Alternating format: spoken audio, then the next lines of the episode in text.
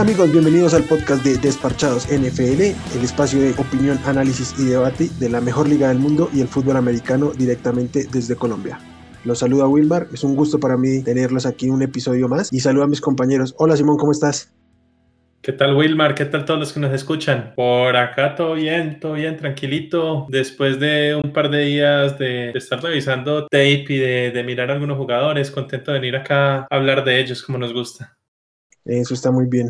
Aldo, ¿cómo estás? Qué gusto estar aquí contigo. Eh, un saludo a todos los que nos escuchan, a los compañeros que estamos acá y bueno, acá vamos a fingir ser expertos de la NFL.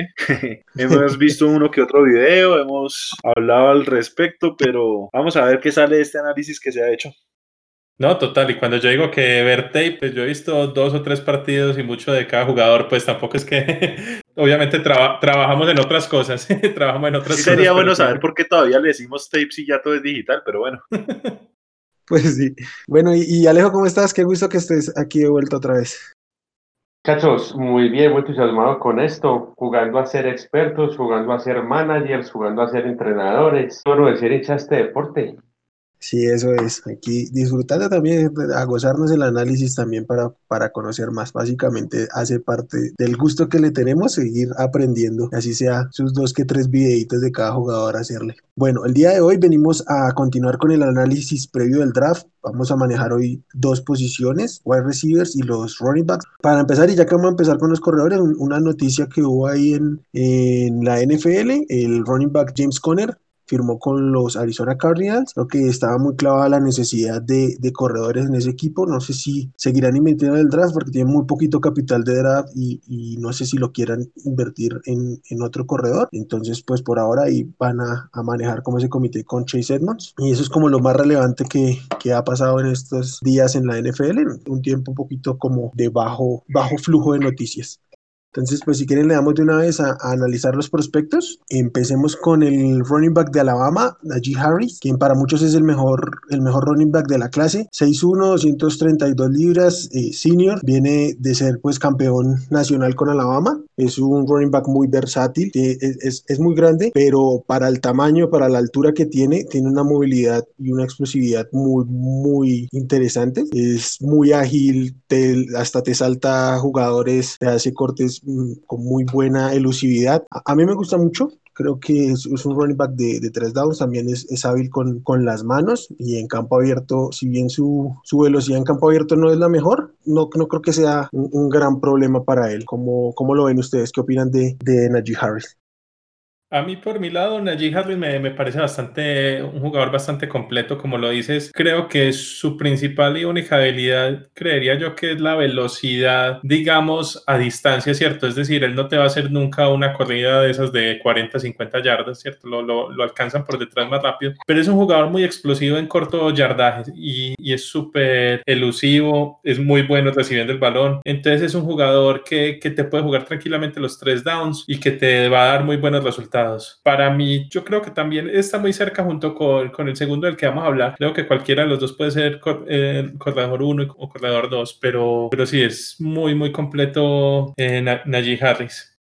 Yo Najee Harris veo es un, un, running back para jugar el partido completo, para desgastar suavemente a los rivales. Como no es rápido, o por lo menos digamos en cuanto a velocidad larga de, de, campo largo, porque él es muy explosivo, me parece que es un jugador que te va a ganar esas 6, 7 yardas constantemente en vez de grandes jugadas explosivas. Si le sumamos el, el gran juego de pase que tienes podría llegar a confundirse incluso con un receptor por la calidad de manos que tiene. Eh, es un perfil interesante para esos equipos que todavía quieren de alguna forma balancear sus ataques. La NFL ha migrado más al pase sin lugar a dudas, pero hemos visto que correr es importante y yo creo que Najee Harris es de esos corredores que si llega a caer en un equipo de playoffs le incrementa mucho sus credenciales de, de contendiente porque tiene esa dinámica en el juego para comerse el reloj, para ayudar a su mariscal me parece que también coincido con lo que decían acá, es el mejor corredor de lo que es esta clase del 2021. Mi única preocupación con él es que todo se ve muy bien, pero es que estaba jugando con un equipo que es prácticamente profesionales en la universidad, que era Alabama. No sabemos si ya, digamos, enfrentando una condición más de igualdad, si se le puede llamar así, siga brillando de esa forma que le hizo en college, pero sin lugar a dudas es un muy buen jugador. ¿Qué opinas de Harris Alejo? ¿Cómo lo ves tú? Lo que he visto de los videos que, que puede presenciar de este, de este jugador es que mantiene, tiene una fuerza en la, en la, línea, en la línea de golpeo que el man rompe hasta tres, tres tacleadas, el man la rompe facilito. Ese, esa, esa, esa, esa habilidad de romper esas tres, tres tacleadas le quitan mucho oxígeno a, Harris. El man rompe el intento de tacleo de, del, del defensivo, del linebacker, del outside y hasta ahí llega. Mira que él mantuvo, él mantuvo en, en, estadística, pues el, el, touchdown más largo de, de, la temporada pasada fue de 53 yardas. Pero ¿cuánto tuvo que pasar para que el más desgastara, como lo decía Aldo, desgasta, desgasta la línea, desgasta la línea hasta que por fin en el hueco. Lo la NFL, estoy de acuerdo con Aldo, como una incógnita, que pues en, la, en Alabama el man, el, man, tiene todo, el man tiene todo, todo para pa, pa correr, pero quién sabe qué equipo caiga, si sí le da todo o le va a tocar hacer de todo a él, es muy diferente.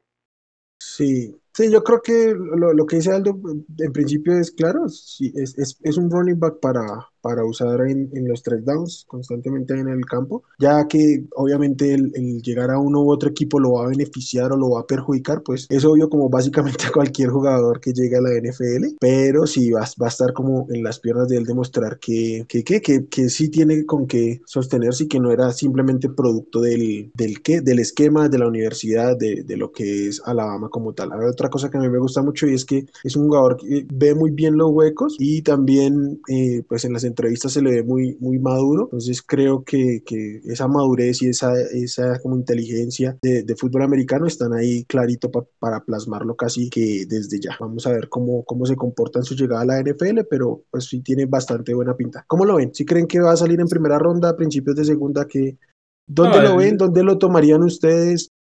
Yo Creo que, digamos, lo más alto que puede salir es en el pick 18 a Miami, pero creo que también podría caer un poquito más abajo, pero sí creo que es un pick de primera ronda Najee Harris. Para mí es Yo importante que él sea de primera ronda, porque la opción de quinto año en una posición que no se, que no vale tanto, es coger un año de alguna forma fácil a nivel de contrato eh, a futuro. El talento para mí está, a mí me daría miedo que cayera en Indianápolis, porque con la ofensiva que tienen ellos, con el talento que hay, yo sé que él le ayudaría mucho a Carson Wentz. Creería que ese es el mejor fit para él y digamos también por la posición en la que los Colts están en el draft, sería muy real que pudiera ser ahí el escenario. Ah, Aldo, pero, pero Indianapolis tomó a Jonathan Taylor el, el, año pasado. Yo creo que están bastante cubiertos con él y renovaron y a Matt y tienen a Nine Himes. Yo creo que, que Indianapolis está bien, bien cubierto en la posición. Sí, pero ah. recordemos que la filosofía de Reich cuando lo hacía en Filadelfia era tener un comité grande y sobre todo tener un corredor que le ayudara, no solo con, la, con el juego duro, sino con el pase. Y ahorita yo no me perfil así en Indianapolis. Yo creo que es, es, es, muy importante mirar quién lo necesita. Realmente, qué equipo necesita un running back. De esos equipos no... de playoffs, por ejemplo, Pittsburgh están necesitando un corredor. Claro, con, la, con, el hoy, sí. Entonces es, ¿quién necesita un corredor? Que entonces es, tomo o lo que necesito o tomo el mejor talento disponible, así no lo necesite. Es el gran dilema con el que jugamos a diario, pero los que estamos pendientes del draft y de todo esto. Yo lo veo en un Miami. Yo perfectamente que Miami necesita eh, un running back. Sí, claramente Miami es de los más necesitados. Yo la verdad me declaro completamente en contra de que se drafteen corredores en primera ronda por muchos factores. Por el valor del salario, un running back en primera ronda se vuelve básicamente un running back de los 10 mejores pagos porque en el draft se paga según la posición en la que se seleccione. Por la duración de las carreras de los running backs, por la relevancia que tiene en este momento el juego terrestre y por la capacidad de conseguir talento tardío o, backfields por comité en, en rondas más tardías. Yo, yo creo que sí se va a ir al menos un running back en la primera ronda. Supongo que Harris, le, le, veía mucho sentido a los Bucks antes de que renovaran a Fournette y que llevaran a, a este Gio Bernard. Por ahí de, de ¿cómo se llama? De, de, Miami no me sorprendería, pero si es un, un, equipo ya de playoffs, de pronto Buffalo, creo que esos podrían ser como los destinos interesantes. Pittsburgh, Pittsburgh tiene una necesidad clarísima, pero es, es que tienen tantas necesidades que uno no, no sabe si deban tomarlo. Ese es como el, como el conflicto y, y ya está, esa es, como mi, mi, percepción. Yo no lo haría, pero creo que sí, sí se va a ir en primera ronda. No, exacto. Yo tampoco, yo también soy totalmente contrario de ir por un corredor en primera, incluso hasta en segunda ronda me parece muy alto, pero, sí. pero digamos que el talento está y, y hemos visto corredores ah, como o sea, de un nivel similar salir en primera ronda. Sí, incluso, incluso de menor nivel. No sorprendería. ¿Tienen alguna comparación con la NFL de, de, de Najee Harris? Mm, me arriesgo a decir en los años mozos de, de Marco Murray. Sí, estaba Sí, pensando sí, en él puede ser. A mí el que más se me parece es a, también en los años mozos de Matt Forte. También. Yo tengo un par de comparaciones un poquito osadas, pero eh, yo no lo vi mucho porque, como ya les he dicho, yo empecé a seguir la, la NFL más adelante, pero pues he visto mucho y a mí se me recuerda un poquito a, a Steven Jackson. Y sin tanta velocidad, pero en términos de cortes y de la habilidad con las manos, sobre todo como llegaba eh, prospecto este Todd Gurley, más que como explotó ya cuando estaba con Sean McVay. A mí por la que- de pronto tiene algo de David Johnson. La versión de Arizona, claro está, no la de ahorita. Sí. ¿Tienen algo más que decir o pasamos con el siguiente jugador? No Siguiente. podemos pasar.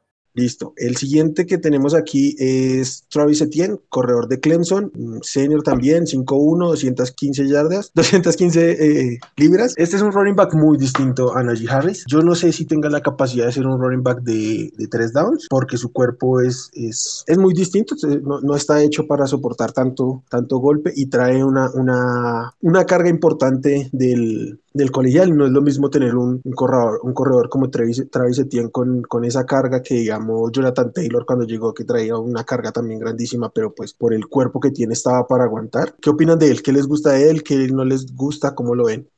Es engañoso para mí, porque si bien es pequeño y no es que tenga precisamente tanto peso como lo, lo demanda la posición, él le gusta jugar más muy fuerte. Es sorprendente que él le gusta jugar más entre tackles que fuera de ellos, cuando, cuando uno pensaría que su, su físico da más para jugar por fuera. Me gusta que, que cuando se necesita la jugada grande, él aparece usualmente, bueno, lo hizo con Clemson me gusta también esto, esa, esa explosión, o sea, esa forma con la que arranca. En ese pedazo sí creo que marca diferencia sobre cualquiera. Me parece que ese, ese, esa explosión que marca una, un tono aparte. Es un jugador que es bueno, pero sí, el peso de él y el estilo de juego a nivel pro no sé qué tan, qué tan benéfico sea para la carrera, porque yo creo que va a ser de esos que va a tener muchas lesiones eventualmente.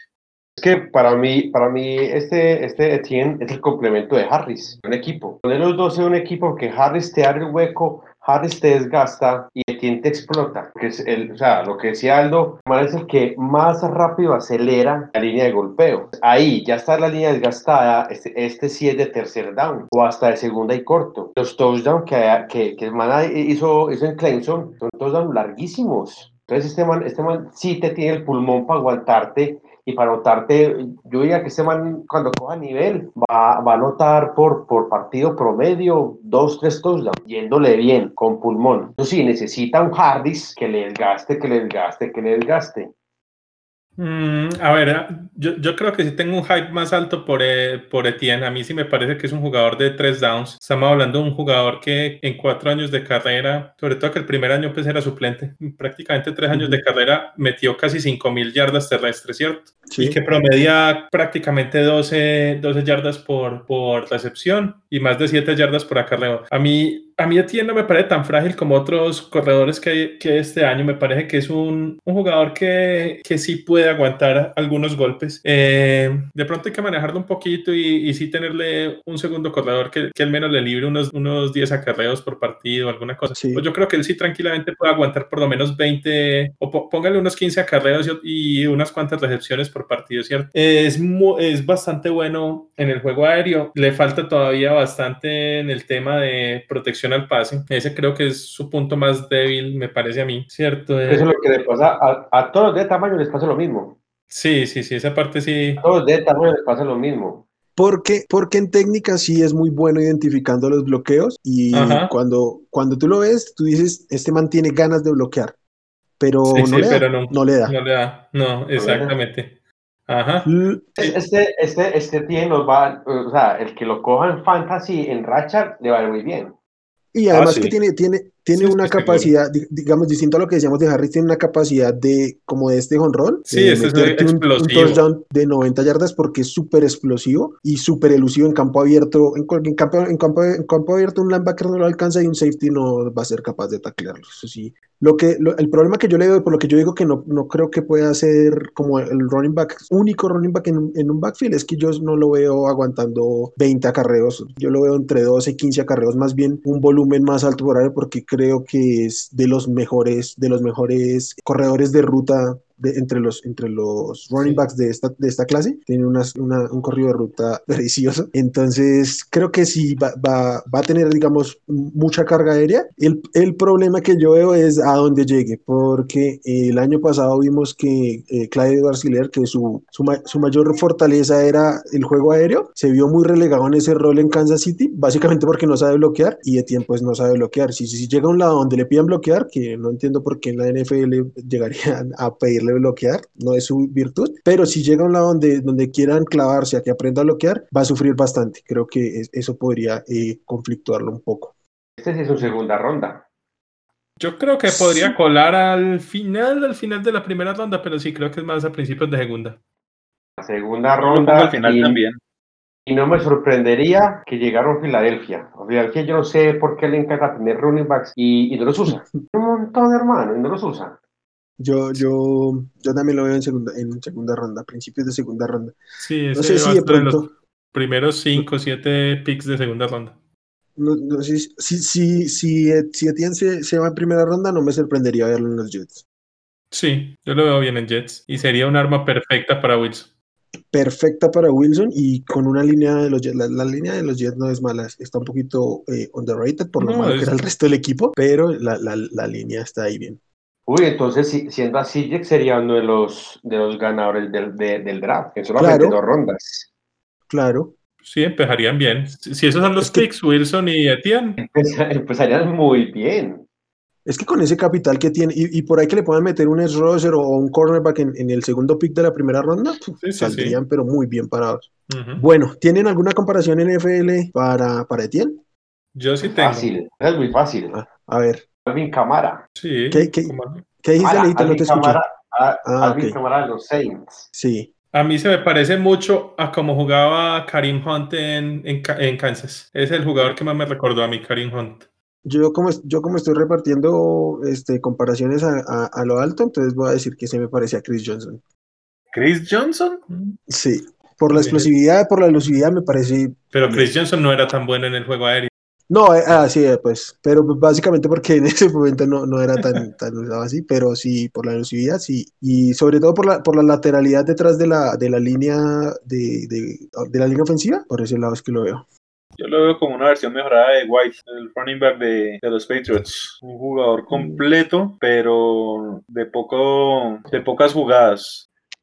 Bueno, pasemos al, al siguiente, al tercero en discordia o según como, como les parezca. Yo los tengo muy cerquita, yo sé que muchos otros lo tendrán más atrás y es el running back de North Carolina, Javonte Williams. Es clase junior, 5'9", 2'12". A mí este es, es un, un running back que me gusta mucho, que parece cantado como un running back de primeros y segundos downs, pero porque tenía, tenía una, una competencia por targets muy grande en Ujú. Michael Carter en North Carolina, pero yo creo que este es un corredor hecho para tercero, para, para tres downs en la NFL.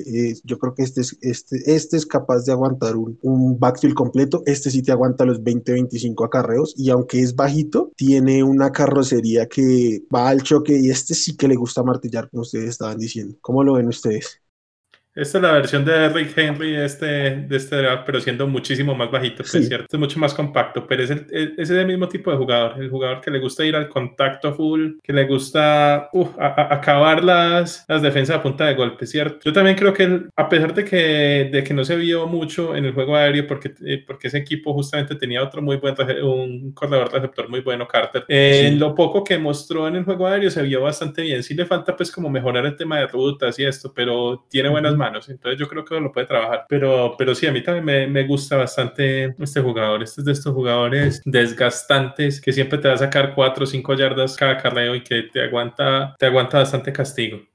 Este, este, este, jugador, este jugador aguanta, aguanta para mí tanto castigo, es el que hace que el coach defensivo haga, haga cambios. El que, es el que desespera al, al, coach defensivo, al coordinador defensivo, y, no, entonces cambia el linebacker, cambia el blitz, cambia el esquema, porque él te bloquea, te protege, hace otras pantallas. Eso sí, no, no, no se la descorta, no, se, no, no, no, no le hace lanzar el, el, el balón en, en, en, menos 5 yardas, porque él ahí va a estar y ver jugadas, vi los videos, está más pendiente del golpe que del balón. Entonces ahí él tiene que mejorar un poco, un poco las manos para poder ser pues como ese, ese jugador, ese, ese, ese escalón que le hace falta para que un equipo diga, venga, miremos a, a Williams, miramos qué tengo, venga, comparemos. Y porque si ustedes miran la estadística de, de, del 2020, él dio un salto impresionante en comparación de touchdowns.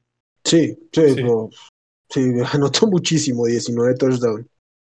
A mí, Javonte Williams, y me voy a adelantar a la pregunta de comparación, porque tengo como esa misma imagen como prospecto de un jugador que en su momento yo quise mucho para mi equipo, que era Dalvin Cook. A mí, a mí Javonte Williams me gusta es que, que es muy elusivo y que tiene, o sea, incluso ante golpes que a muchos jugadores lo podrían dejar down, él de alguna forma encuentra como ese balance para seguir ganando una otra yarda de más. Tiene ese juego juego, no sé, circense, si le quiere llamar, de espectáculo, con esa lucididad y con ese balance. A mí me gusta, de alguna forma pienso que él va a ser más beneficiado de los running backs de esta clase, al menos hablando de los de los demás talento, en el sentido de que no creo que él suba a primera ronda, pero yo creo que en segunda ronda va a estar en un equipo que lo pueda aprovechar como se debe. Yo se lo eh, tengo. Yo creo que, ¿cuál? Los Patriots. Sí, lo no, Si le van a, le van a dar 10 toques, 10 a otros desconocidos que, que no sirven para nada.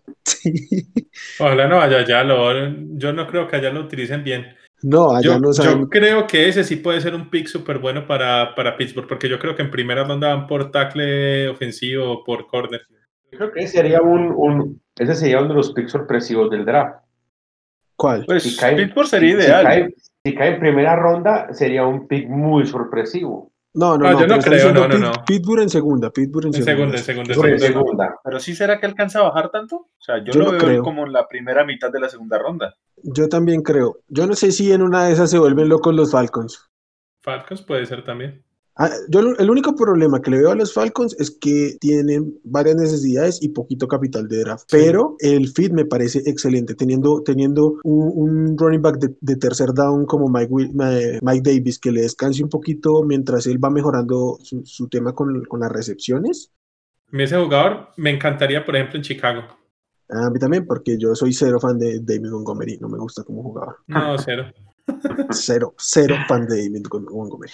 Bueno, y la, la, otra ventaja que tiene, que tiene Javante Williams básicamente con todo el draft es que es el running back más joven de los que parecen drafteables, a menos de que alguien se vuelva loco y traiga a alguien de por allá escondido. Entonces es el que eh, podría darte una vida como más, más longeva y tampoco tiene la carga que tienen los otros a dos. A mí no me sorprendería y no sé, le pregunto acá al involucrado, sabiendo de que los Chargers eh, tienen que rodear a Herbert lo mejor posible, de por sí tienen una defensa que es decente, tirando a buena. Entonces yo creo que ellos tienen que apuntar a cómo rodear a Herbert y ganar con Herbert. Austin Eckler es un corredor muy bueno, me gusta, me gusta mucho, pero yo no creo que Eckler sea un running back titular. Y yo creo que Eckler volviendo a ese rol de segundo. A mí me gustaría mucho ya en, en, los Chargers. Y a mí me encanta, pero es que el problema es que tenemos varios huecos bastante grandes y, y no creo que podamos gastar esa segunda ronda. Sí, primero un receptor. Necesitamos mucho tackle, necesitamos corner, necesitamos receptor y necesitamos edge antes que running back. Sí. Es que eh, eh, hasta ahí necesitamos ahí entra un poquito, ahí entra un poquito el, el que, listo, ya antes es, es, genial, pero para traer un complemento de Keller lo consigues en cuarta ronda sin mayor problema. Bueno, comparación NFL, yo aquí tengo una, esta sí la tengo muy clarita, hasta por sus, por sus falencias, como los drops y los fumbles, y es Chris Carson. A mí me gusta e mucho. Igual, estoy de acuerdo con eso. El perfil de Javonte como Chris Carson, este que te aguanta golpes, que, y yo espero que pueda mejorar su problema con los fumbles y con los drops, como lo hizo Carson este año. Ahí estamos de acuerdo. Mi comparación es los años mozos de Frank Gore. También, sus, años mozos, o sea, hasta hace dos años. Más o menos. hace unos poquitos más. Ah, ustedes se burlan de Frank Gore y sabemos que ese hombre está más entero que todos nosotros. Pero Así que no, es lo respeto, que- por favor, con la leyenda. Es lo que estamos diciendo. Hasta hace, el año pasado no, pero hasta hace dos años Frank Gore era eh, un, un- un- un running back competente para lo que había en la liga. Pero sí, no, Eh, yo sí me Dilo, Simón. No, lo de Frank Gore sí, más o menos. Pues los últimos dos años. Eh. Pues Puede ahí cuando ser estuvo Bu- añitos más, sí. cuando estuvo en, Buffalo con, con Singletary, tuvo su rol y, y lo cumplió. Ya en Jets, pues Y eso es bien, otra sí. cosa. Sí, Ujú. no, no, yo sí me sostengo con la comparación que hice de Alvin Cook por su elusividad, por sus jugadas circenses, o sea, me gusta mucho el jugador y digámoslo así, antes de que, como lo mencionaron acá, que los Bucks esto reforzaran la posición de running back, yo sí estaba esperando, esperanzado en que alguno de los, de los corredores llegara a Tampa y si bien sostengo que Najee Harris es el mejor de este año, yo personalmente sí hubiera querido que, que Williams hubiera caído a nosotros. Ya ahorita no creo que sea el escenario, pues evidentemente no tiene sentido, pero me gusta mucho y no sé, me da la sensación de que este tiene chances de, de ser incluso mejor que los otros dos. Sí, Sí. Tiene, tiene un techo, un techo bien, bien interesante. Bueno, eh, va- vamos a cambiar de posición, pero antes vamos a dejar unos nombres como para que si los quieren estudiar, si nos quieren preguntar por redes, ahí, ahí van a estar. Kenny Gadwell, el, el running back de Memphis, Michael Carter de North Carolina, de quien hablábamos, el compañero de Javonte Williams, Trey Sermon de Ohio State, cualquier cosa que quieran preguntarnos ahí por redes, nosotros con gusto trataremos por ahí de ahondar un poco en la información. Y, Solamente bueno, para aclarar ahí y agregar, la diferencia, digamos, entre estos tres primeros y lo que le sigue es bastante. Todos estos que dijo Wilmar, eh, los podremos empezar a ver en el draft más o menos a partir de tercera ronda. No creo que ninguno de ellos se vaya en segunda. ¿Cómo lo ven ustedes ahí como de rapidez? A, menos de que, de a menos de que estos tres se hayan ido en el top 5, top 8 del- de la segunda ronda, yo no creo que, ni- que nadie más caiga en segunda ronda. No, es una tercera para arriba. Sí, o sea, así hay como, como un gap ahí. Nos vamos con los receptores. Y acá hay bien- bastante material. vemos. Sí, el primero es Jamar Chase, wide receiver de LSU, el receptor más dominante de esta eh, explosiva e histórica ofensiva de LSU en 2019. ¿Cómo lo va a perder, Sí. hombre? ¿Cómo me lo va a perder? Si les gusta lo que vieron de Justin Jefferson, este tipo era el wide receiver 1 en el equipo donde estaba Justin Jefferson. Obligó a que Justin Jefferson se moviera al slot. Y si bien Jefferson era el líder de target, este tipo es el dominante en la posición. ¿Qué opinan ustedes de, de Jamar Chase? Ese año hizo récord en yardas en, en el colegial. Eh, a mí me gusta mucho el juego de él. eh, increíblemente no es tan alto, tan grande como su juego lo indica, porque tiene mucha presencia. O sea, una persona que apenas tiene 6'1 de altura y 200 libras de peso, no es precisamente el jugador más imponente físicamente hablando, pero lo que uno veía en los juegos de él era, era eso, era la presencia. Podía desmarcarse, podía tener eh, jugadas apretadas, pero él siempre marcaba su presencia sobre el defensivo. A mí personalmente me parece que este es de los pocos jugadores llamados blue chips, de esos importantes, de esos que uno ve esa estrella. El equipo que lo tome sin duda alguna va a ser muy afortunado y sí, Alejo. Yo no creo que él caiga a Filadelfia, así que por ahí, ese por No, perdido. ya, ya, ahí ya lo perdimos. Ahí ya lo perdimos. en el sexto lo íbamos Alejo, a tomar. creo que ni con lo tomábamos. No, Eh, claro. yo no creo que caiga el sexto, Alejo. Yo también estoy no? viendo que no va a caer al sexto. Yo tampoco creo que caiga el sexto. Igual recordemos que es que ya Filadelfia no es el sexto. No, no, no, por eso. Pero si, si se hubieran mantenido ahí, yo creo que no les caía. Yo creo que Filadelfia también se dio cuenta que no les iba a caer el sexto y por eso cambiaron. Pues tenemos, tenemos que aclarar aquí a los oyentes que a veces hacemos énfasis en, algunos equipos que son los que nosotros simpatizamos, que son los Chargers, Buccaneers, Broncos e Eagles. Es para que los oyentes no digan, y esto es porque hablan de esos equipos como si nada, no. Es que porque somos fans, nos preocupa y estamos muy atentos a qué nos cae, qué nos va a caer en el draft. Así es. Bueno, a ver, a mí con Chase, como dice Aldo, me parece que es uno de los pocos blue chips. Para mí hay cuatro, tal vez cinco jugadores blue chip en este, en este draft que son piezas fijas, fijas que, uno casi que no ve manera de que vayan a fallar. Chase es uno de ellos, fácilmente el mejor receptor. Este sí tiene toda la pinta de ser un receptor número uno en, en la NFL. Tiene todo el biotipo, es excelente corriendo las rutas, tiene muy buena velocidad. Vimos en el Pro Day que corrió, uf, corrió demasiado bien. eh, creo que fue un 4.30 y 4.34. 4.34, imagínense. Tiene una velocidad buenísima. eh, es, es muy rápido, no, es, es muy bueno en el 1 a 1, ¿cierto? Es, es excelente en zona roja. Entonces, para mí es un, un receptor supremamente completo y es el, y es el mejor receptor de- del draft. Es tan buen receptor que muchos dicen que tiene pensando a Cincinnati, que ya vimos cómo sufrió de línea ofensiva y que este año hay un liniero ofensivo buenísimo y tiene pensando a Cincinnati en tomar un receptor por encima de ese, de ese tackle ofensivo. Entonces, eso, pues no- la verdad no sé qué más puede uno decir de, Chase como, como jugador comparándolo así, ¿cierto?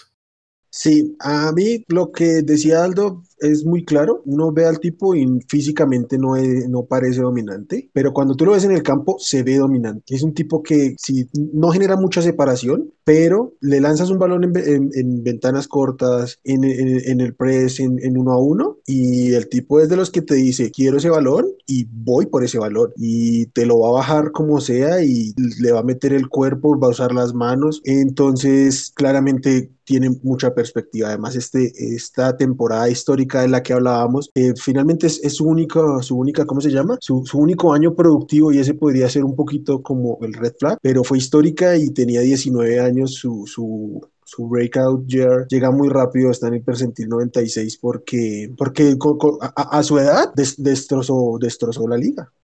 Algo para, algo para añadir, porque ustedes leyeron todo de llamar Chase, que, el, el receptor que todos quieren. Puedes tener a Justin Jefferson y, no sé, nombrame otro, otro, otro receptor estrella y vas a querer tener a llamar Chase. Vas a querer tener, no importa. lo- lo- todos los 32 equipos quieren tener a este, a este receptor. ¿Qué es algo, algo sobresaliente? Es la actitud del campo del hombre. Mm. Porque hemos visto muchos, muchos receptores que son como, como, mírenme, aquí estoy yo, la cámara, busca pues como, como ese, estrellato eh, fuera del juego y, y llamar seis pasos desapercibido, cero problemas, cero escándalos. Eh, las notas lo respaldan mucho. Yo creo que hay equipos que se, que se fijan en, en, la, en, en el promedio, el estudio del jugador, y ven un poquito de responsabilidad. Y, y obviamente este, este, este llamar Chase es, el- es un, una exclusividad innata. Y, y yo no sé dónde, pero, pero a mí me gustaría ver si algún día vuelve de Show Jackson pasándole a este llamar Chase. Está difícil eso. Está difícil Uh. porque, porque si, si cae a los Bengals como todo apuntaría, esperamos que, que toda su carrera esté recibiendo de Burrow, ¿no? Creo que, que lo que lo que dice Alejo, combinado un poquito con lo que dice Simón, es, es muy importante y es que el cuerpo de receptores de los Bengals no es malo y tiene serias, serias deficiencias el roster de los Bengals, como para que un tipo como Jamar Chase los esté poniendo a pensar en, en dejar prioridades para el, para el segundo día y, y concentrarse en llevarse. Para mí, para mí Jamar Chase es un, es un talento generacional. Desde que yo analizo un poco mucho los jugadores que llegan del colegial, es el mejor receptor que yo he visto. ¿Y qué comparación tienen para la NFL con él? Una versión mejorada de Odell. León del Beckham. Sí, para mí me hace mucho más completo que Odell. Sí. A mí me recuerda como prospecto más que como luego fue a, a- tal vez a una Mari Cooper o a, o a un Calvin Ridley, pero creo que va a ser mejor que ambos. Yo lo veo en sus años de talento, en sus años de estrellato como un Des Bryant, como jugador, no como, como jugador, aclaro, como jugador.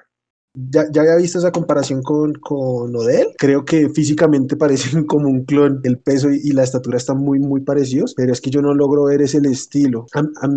La comparación que yo vi, porque ya, les había dicho que yo no soy tan bueno haciendo comparaciones y me la robo.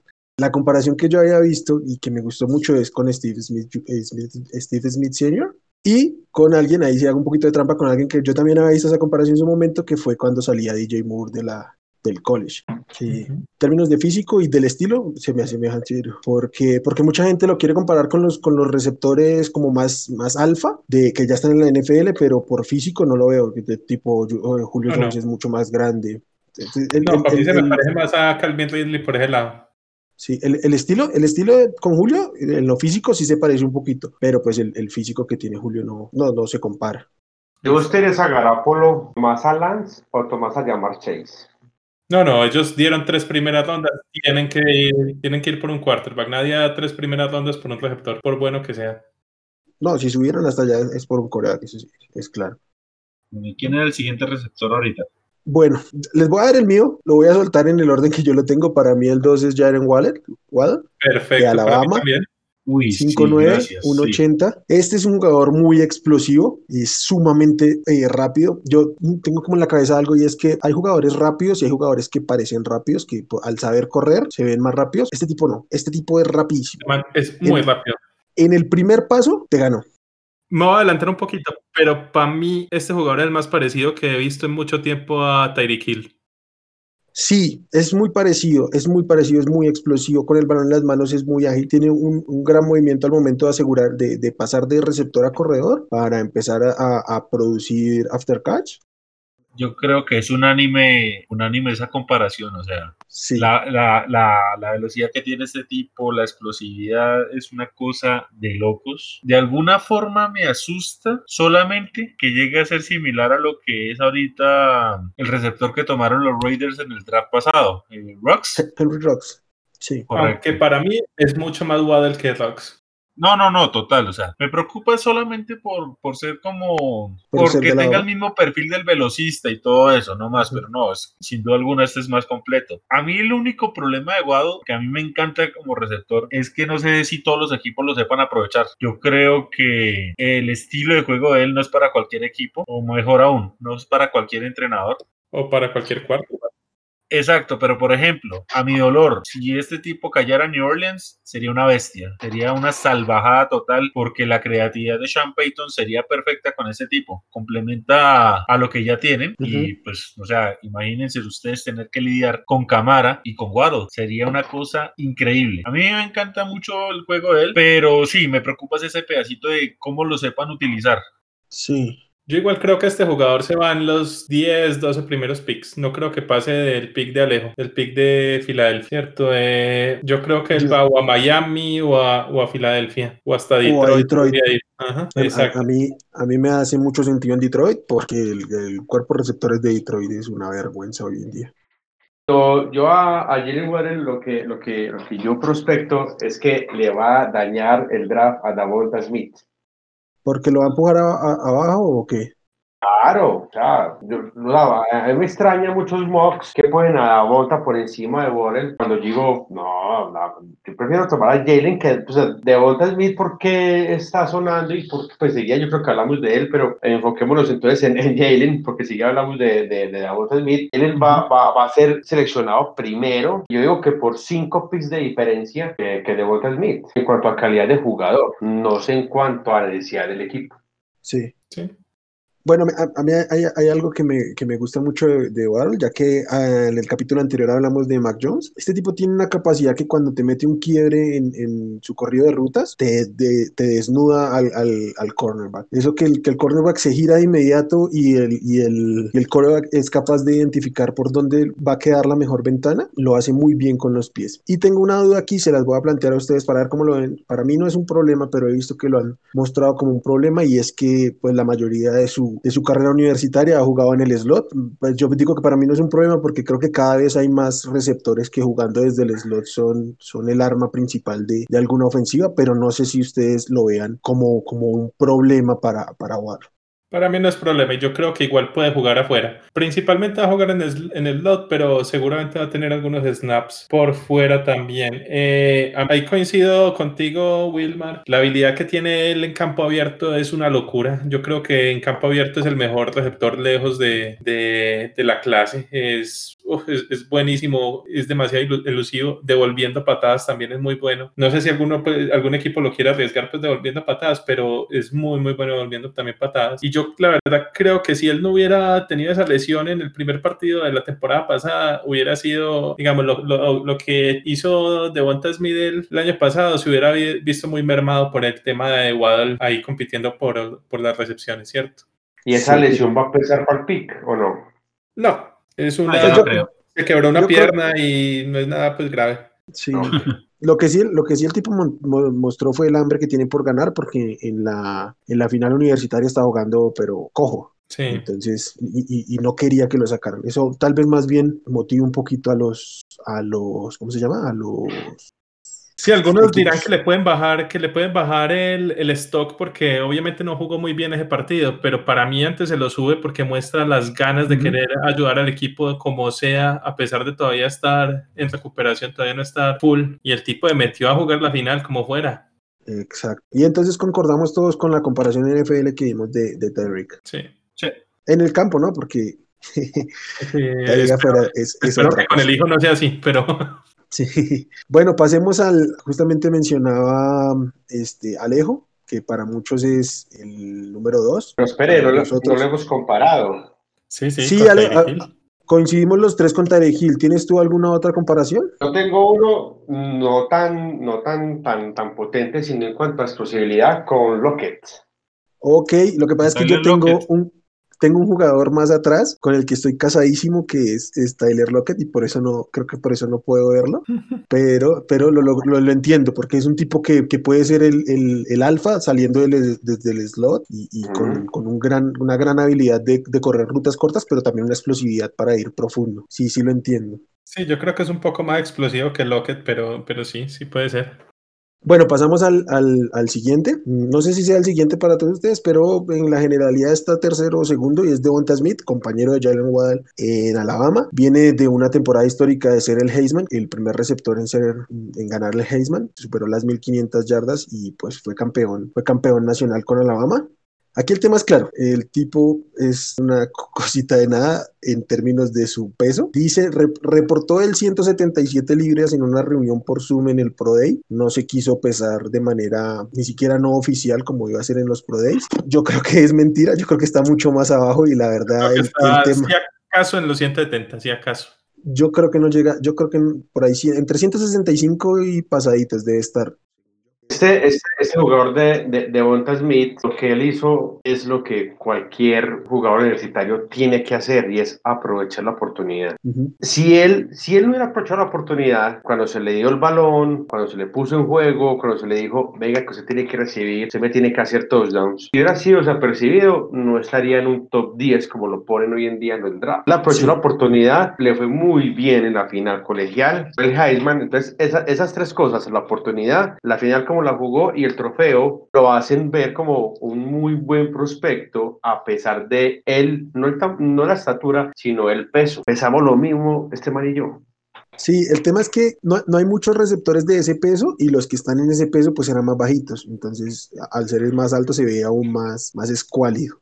Yo tengo acá que decir, eh, a ver, cuando fue la final de colegial, no voy a negarlo, me encantó Devonta Smith y yo dije, no, este tipo es estrella, esto. Pero lo más que lo veo, lo más que inseguridad me da, o sea, yo no voy a decir que el talento no está porque evidentemente está, pero lo del peso de él, lo de la musculatura, a eso le quiero sumar el hecho de que, no sé, me da la sensación de que él es muy jugador de un sistema más, o sea, yo por ejemplo, si hago la comparación con Waddle, Waddle destacaba como fuera, jugando slot, jugando por fuera, era un talento que para mí se veía natural. Yo con Deonta Smith estoy de alguna forma confundido porque pienso que mucha de la producción que él tuvo fue más por el mismo trabajo que le hacía a Waddle en su momento o los demás eh, elementos que tenía esa ofensiva. Yo no sé si yo me animara a tomar a Devonta Smith con un top 15 en el draft porque yo no creo que este muchacho, si no incrementa su, su masa muscular y seamos sinceros, si no lo hizo con Alabama, que es de los que eh, tiene mejor desarrollo físico a nivel de college, no creo que vaya a mejorar mucho a nivel pro. Y la verdad, yo no me imagino, por ejemplo, él jugando con, no sé, si fuera por afuera contra un Jalen Ramsey, por ejemplo, se lo va No, a comer yo- vivo Ramsey con Yo iba para ese lado. En la NFL te- le van a poner pressman todo el tiempo y yo no sé cómo va a ser eh, Devonta Smith contra, contra esa presión, ¿cierto? Le, le van a hacer un jam sali- saliendo apenas, apenas sale, le hacen un jam y ya le dañan toda la ruta, yo creo. Le, le- le ponen un jam y no puede salir a ruta. No, no, ese, no, es- no. No, ese es el pero- problema que yo tengo con él. Pero miremos también qué, qué head coach hay de la escuela de Andy Reid, el árbol de Andy Reid. Analicemos los, to- no todos, sino muchos receptores que ha tenido la escuela de Andy Reid, son por ese prototipo. Lo que pasa, cuando llegan a la NFL, Andy Reid tiene o tenía un truco, un personal que te lo, te lo, te lo, te lo moldeaba. Cuando, llegaba, cuando llegó Jason Jackson, no, vean este, es solamente velocista y ya, y lo van a porrear y todo, pero a porrearlo, pues, alcáncelo. Pero es que no es tan rápido como. Este no es como- tan rápido. Este, este no es velocista. Este, a- al contrario del que yo les decía de Warhol, este es uno que sabe correr. Este es muy técnico. Este, Tiene un corrido de rutas espectacular y tiene una Excelente. visión y tiene una visión para identificar los huecos cuando tiene que hacer los cortes que para mí es una inteligencia excelsa, pero no es no es el más rápido. Entonces, ¿cuál es el problema que yo le veo? Si le si le meten a alguien en press que le meta un golpe no sale a ruta y en velocidad tampoco es que a, a los a los corners rápido tampoco es que, que les vaya a ganar en velocidad. Debo decir que lo que él hizo en Alabama sí es una monstruosidad, o sea, Sí. eso sí hay que reconocerlo. El problema que yo le veo es cómo va a trasladar eso a la NFL. Ahí es donde yo le, le encuentro conflicto. Sí, para mí yo tengo una comparación clarísima de él, pero él siendo mucho más pequeño, como mucho más flaquito, y es Antonio Brown, ¿cierto? Para mí él tiene el mismo corrido de rutas excelente, excelente que tiene Antonio Brown, la, la inteligencia para encontrar el punto libre, sobre todo en las zonas, ¿cierto? Es buenísimo en esa parte, a pesar de no ser el, el más atlético. Pero Antonio Brown pesaba 185 libras en sus mejores años, ¿cierto? No sé, si, Sí. no sé en este momento cuánto esté. Y acá estamos hablando 20 libras menos. Yo no sé si este jugador, si se mete 20 libras, cómo vaya a quedar, pues, cómo vaya a manejar en ese cuerpo. Yo no creo que el, que el frame de él le, le aguante 20 libras. Yo creo que él sí puede subir unas 10, de pronto a, a- a estar jugando en 175. Pero a mí me preocupa un jugador de 6'1 con 175 libras no va a tener la suficiente fuerza, como decimos, para aguantar un jam. Y yo me imagino que la mayoría de coordinadores defensivos lo van a atacar así, ¿cierto? Puro Claro, press press, corner. Claro. También tienes, también tienes que tener en cuenta es contra quién te vas a, a enfrentar. Les, les pongo una suposición. o sea, yo yo a, él lo, a él lo pongo en el draft con un asterisco de un fracaso, asterisco de posible fracaso. Y si lo toma, digamos, un Filadelfia, yo tengo que analizar es el- los corners de Dallas, los corners de New York y los corners de Washington. ¿Contra quién voy a enfrentar a este jugador dos veces a la, en temporada? De Es- entrada, es un- a Jackson lo va a coger y le va a hacer un jam to- todo el tiempo. Imaginen, imaginen que lo querían, lo querían poner que por su conexión con, con Alabama lo querían poner en Miami. Lo coge, lo, lo coge Tredavious White y, y, y lo sienta en el primer golpe Y, y luego también con, con el de New England, con, con Gilbert. con Gilmore. con Gilmore. Mm. Mm. Acá la pregunta entonces es, independiente de posición del draft, ¿ustedes estarían muy confiados de tomarlo a él para su equipo? O sea, ¿realmente confiados, cero dudas? No, No en el top 15. Yo, yo creo que no, no, no, cero dudas pues con ninguno, con, él mucho menos. Fuera, dentro del top 15 no lo haría, fuera del top 15 no voy a culpar al equipo que lo haga. A mí me parece muy complicado que un, un, un receptor de su biotipo triunfe en la NFL, pero por el aspecto mental y la inteligencia de juego, si hay un tipo que es capaz con ese peso, con, e- con ese biotipo de triunfar, es él. O sea, si él no lo hace, no, no va a haber otro, otro, otro receptor con ese perfil que lo haga. De eso sí estoy muy seguro. Casi es mejor la, la, la balanza inclinarla a el mejor disponible por encima de la necesidad del equipo. Si ahí me cae a Volta Smith, yo prefiero mirar qué otro talento, qué otro mejor tengo disponible que cubrir una, una necesidad del equipo, que no, no me termina de convencer. Igual, a ver, yo, pues yo sí creo que de todos modos sí que es el tercer receptor pues, de, del draft, ¿cierto? Yo no lo pongo ni, ni cerca pues al cuarto de, de él, pero sí claramente el tercero. Sí, ah, yo sí, pero, pero porque me gusta mucho el cuarto, más que, bueno, y no, y porque ya les he dicho que me, me, me baja un poquito este Smith. ¿Tienen alguna otra comparación? Yo la verdad venía muy crudo de comparación, porque no, no hay muchos jugadores de ese No, es que no hay nadie de ese Pero- tamaño. Pero me gustó esa de Antonio Brown, pues obviamente con, con menos masa muscular. Bueno, vamos con el, con el último que vamos a tocar hoy, que es Rashad Bateman, receptor de Minnesota, 6'0", uno, eh, 190 libras. Este, para mí, es, este es un receptor que pinta para ser un receptor 1 en, en, la, en la NFL. Jugó más que todo en el slot en, en Minnesota, pero yo creo que puede ser tipo Justin Jefferson que se puede trasladar a- afuera. Creo que tiene las suficientes armas atléticas para hacerlo y el, y el corrido de rutas también. No sé cómo lo vean ustedes, si, si les gusta, a mí me gusta mucho, pero no sé, quiero, quiero conocer su opinión.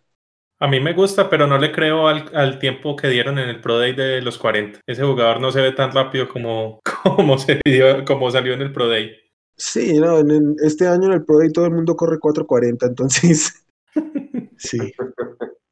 me parece que es un jugador más de posesión, un jugador bastante bueno corriendo las rutas y eso no me parece tan veloz, justamente me parece que es la, digamos, la, la parte de su juego que, que de pronto un poquito más le falta, ¿cierto? En el tema de velocidad, pero es un, es un receptor grande, un receptor bueno, yo creo que puede ser un receptor 1 eh, en, en, la NFL con, con algo de trabajo. Eh, a, a, mí me gusta, a mí me gusta y, y, lo veo mucho al final de primera ronda en un equipo como Baltimore, entonces eso le va a ayudar bastante, ¿cierto? Porque va, va a llegar un equipo de playoffs posiblemente.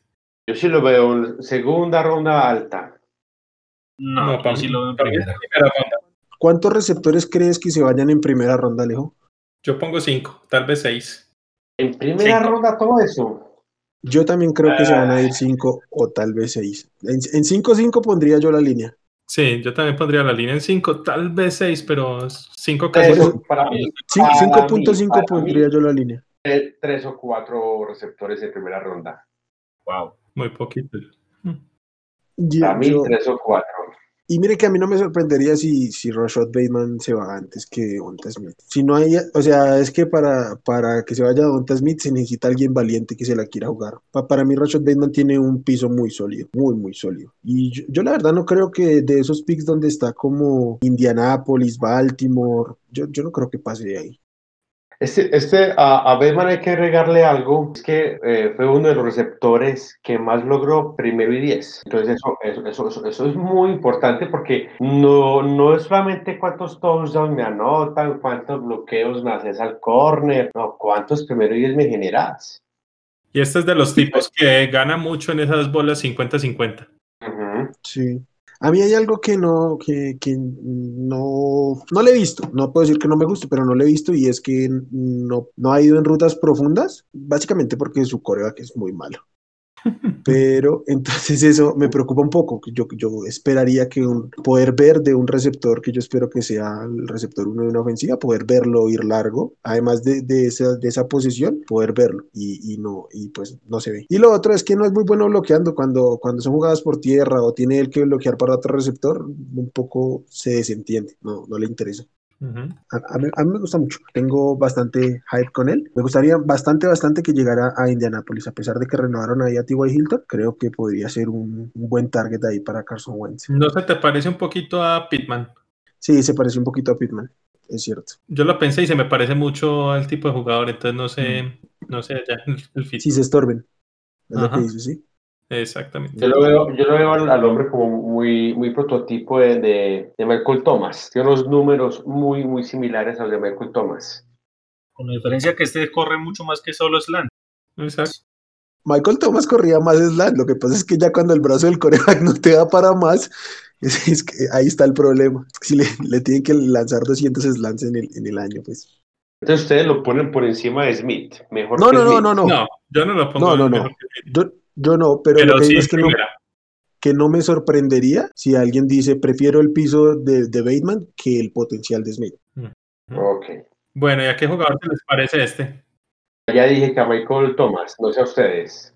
Ah, no, este es un poco más físico para mí. Sí, a mí también me parece más físico, más... mm, A mí me gusta Allen Robinson. Sí, yo estaba de pronto por ahí pensando. A mí se me parece a, y, y ya para dar un ejemplo de Alejo, cuando era Jeffrey en sus años mozos también. Cuando, cuando estaba en. Chicago. Ajá. Aunque un poco más veloz, Sí. pero sí. Y, y un poquito menos físico. O sea, físico en su juego, pero menos físico en, en el cuerpo. Sí, sí, por ahí también lo veo yo. ¿Algo más que decir de Bateman? No. Podemos pasar de No, pronto a no, algún no. sleeper, algún jugador que, del que quieran hablar, algún receptor del que quieran hablar rápidamente, alguno, porque receptores sí creo que van a salir un poco más en primera y en segunda ronda, entonces alguno que quieran comentarnos. Yo, yo, yo creo que, que van a salir esos cinco que decíamos y creo que en segunda ronda va a haber una corrida grande de, de receptores porque sí es una clase profunda y toda la gente va a querer eh, llevarse algo. Toda la gente, tal vez menos Green Bay, pero bueno. Y Yo quiero hablar de un, un receptor que es mi favorito del, del, draft. Yo sé que no es el mejor, pero es el que a mí más me gusta ver y es Rondal Moore de Purdue. Es chiquitico, pero es un tractorcito y a mí me encanta verlo jugar porque yo lo veo que recibe y viene en esa cantidad de golpes y rompe y rompe tacleadas. Tiene muchas fallas, empezando porque no, no hemos podido verlo mucho por, por lesiones. Además, el, el, la evaluación que se puede hacer de él en Purdue es, es muy limitada porque no tiene recepciones largas, no puede jugar por fuera, porque básicamente era meterlo al slot y sacar la jugada rápido y dársela como, como pueda. Y su tamaño lo que más me preocupa son las manos, tiene unas manos, manos muy pequeñas que pues le generan unos, unos problemas de drops. Pues a mí me gusta mucho por lo que les digo, porque tiene esa capacidad de producir after cash y de una manera muy, muy agresiva y al golpe. No sé si alguien tenga algún otro sleeper por ahí sobre el cual hablar. Yo tengo uno ahí cortico, uno ahí, uno ahí cortico, pues no, no me alargo mucho. Y se llama Kate Johnson, de Sur Dakota. Ese, ese, ese me gusta porque el, el, el, tamaño es engañoso. Es uno de 78 y 79 kilos y vos lo ves y, ah, no, este es un, chiquitico. Pero vos lo ves en los highlights, en los videos, en los tapes y, ah, no, no, no, este, como así, venga, es ese. Entonces es, es, muy bueno porque ella sabe a dónde ir. Eso, eso es lo que, lo, que, lo que yo me fijo mucho en, en receptores, es que al momento de, de, de, asegurar el balón, no atrapar ni, ni, ni tocar, no asegurar el balón, ella sabe qué jugada sigue, qué movimiento sigue entonces, para mí, este, este Kate Johnson, para que ustedes lo analicen, él cae en el segundo, en el segundo día del draft, puede caer en una muy buena posición. Listo. Eh, yo ese la verdad no lo conozco, pero a, a mí Moore, el que dice Wilmar, sí, sí, me encanta. Yo creo que él puede de pronto hasta colarse en, en, primera ronda, o si no va a salir tempranito en la segunda. A mí el otro que me gusta también muchísimo es el otro Moore, el de All Miss, el Aya Moore. Ese es otro jugador pequeño, 1,75 de estatura, 5,9, eh, pesa 178 libras. Para mí es el jugador que tiene las mejores manos del draft, un jugador que no suelta nada. Tuvo un drop en en toda su carrera, ¿cierto? Casi 200, casi 200 pases. Eso, el, problema, digamos, es un jugador más o menos limitado, es un gadget. Entonces es un jugador que solamente te juega muy vertical, que es muy elusivo en campo abierto, pero que no es muy bueno, digamos, corriendo, corriendo rutas. Entonces él es un jugador perfecto para jugar en el slot, digamos, jugar eh, para el tema de, los screens, o como te digo, simplemente vaya directo a, a, jugada larga y ya. Pero es un jugador supremamente rápido. Eh, corrió creo que un 4.34, 4.35 en el, en el, en el Pro Day, que obviamente es engañoso, pero este jugador sí se ve pues que tiene esa velocidad y como les digo, tiene e excelentes manos. Tiene que mejorar el tema de, de, las rutas, pero yo creo que es un jugador de segunda ronda que, que va a ayudar bastante en la NFL. Sí, a mí también me gusta el año. Creo que también por principio de segunda ronda, normal verlo por ahí. Uh -huh. Ese me encantaría para mis Chargers, por ejemplo, en, seg en segunda ronda. Sí, sí, sí. Bueno, amigos, vamos cerrando. Eh, un gusto hablar aquí de las, las skill position de la ofensiva. Ya saben que en redes nos consiguen para cualquier información de otro prospecto sobre el cual tengan ganas de enterarse y conocer y eso. Ahí vamos a estar para hablarlos. Bueno, nos despedimos, Simón. Un saludo.